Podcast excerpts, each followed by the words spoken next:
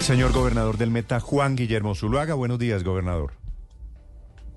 Néstor, buenos días. Gobernador, ¿qué está pasando en los peajes después de los atentados de las últimas 24 horas y por qué la solicitud de militarizar los peajes que ustedes han hecho después del Consejo de Seguridad?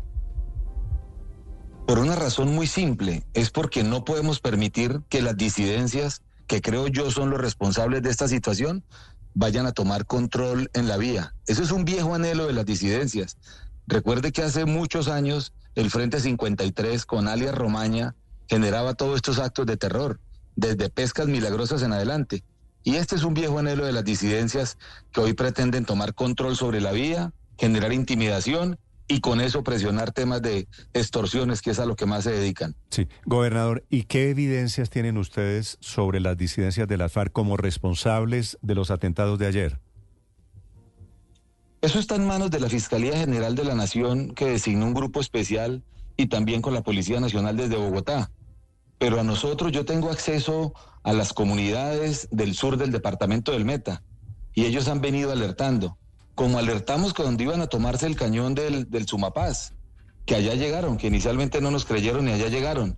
Y ese cáncer que está regado por todo Colombia hoy, Néstor, recuerde que hace más de un año venimos advirtiéndolo. Ellos al principio lo niegan, pero al final son los responsables de asesinatos, de extorsiones, de secuestros, incluso cuando mataron los niños indígenas en el departamento vecino, que también dijeron que no eran y después salen a reconocerlo.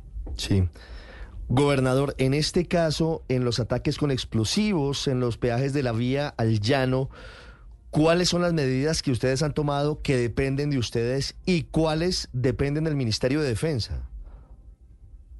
Inicialmente hemos tomado la decisión en el Consejo Extraordinario de ayer que los puntos de peaje sean reforzados con ejército, que tengamos soldados en todo el, recorrido, en los puntos, no solamente Bogotá-Villavicencio, sino también en el corredor que va hasta Puerto Gaitán, por un lado, y por el otro lado hasta el municipio de Granada.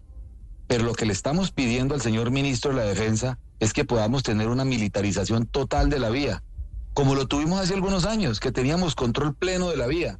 Porque hoy, así como ya están retomando el cañón del páramo de Sumapaz, por el cañón del río Duda, seguramente se quieren pasar por el frente, que es el páramo de Chingaza, por San Juanito, el Calvario, que también sale desde Bogotá, que otrora el Frente 53 lo tenía tomado. Sí.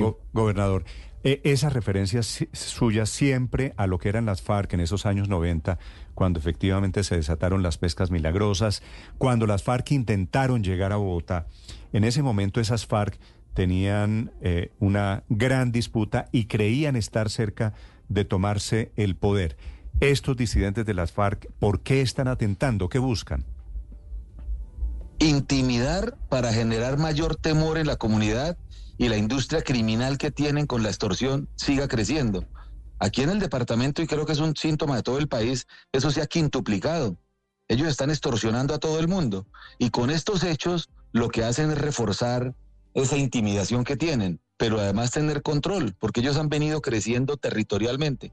Antes era el sur, eh, Uribe, Macarena, pero ahora están llegando incluso a Casillas a, extorsionar.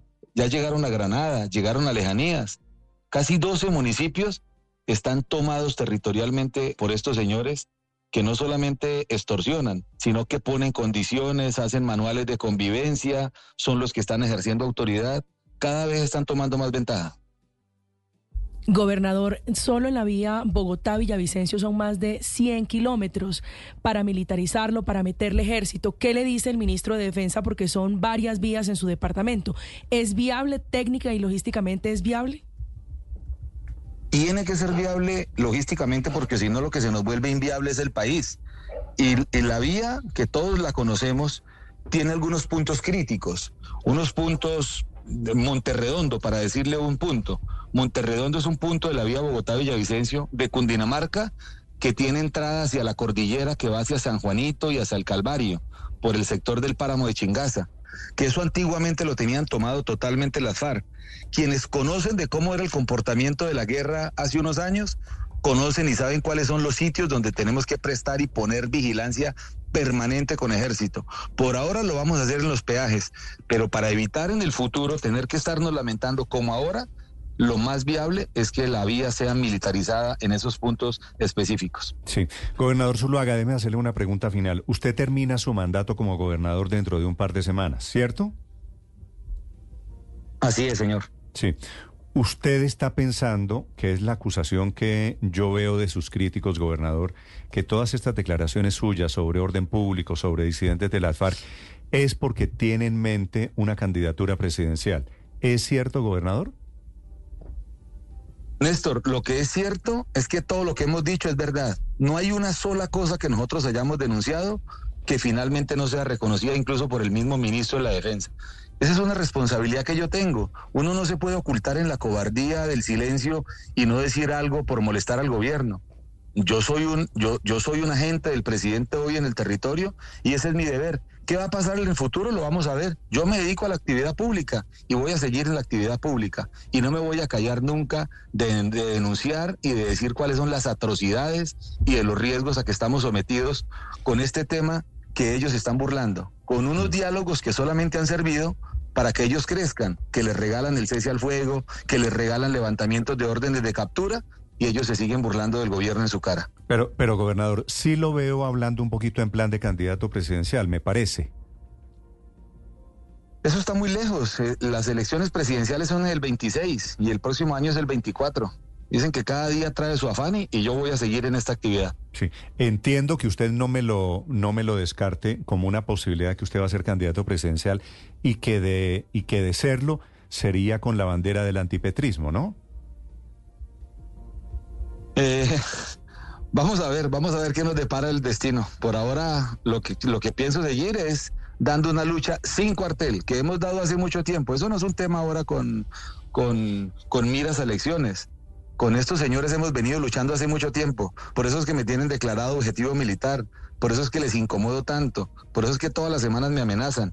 Porque esto es de hace muchísimo tiempo. Esto no es de ahora. ¿Quién lo declaró objetivo militar, gobernador? Iván Mordisco.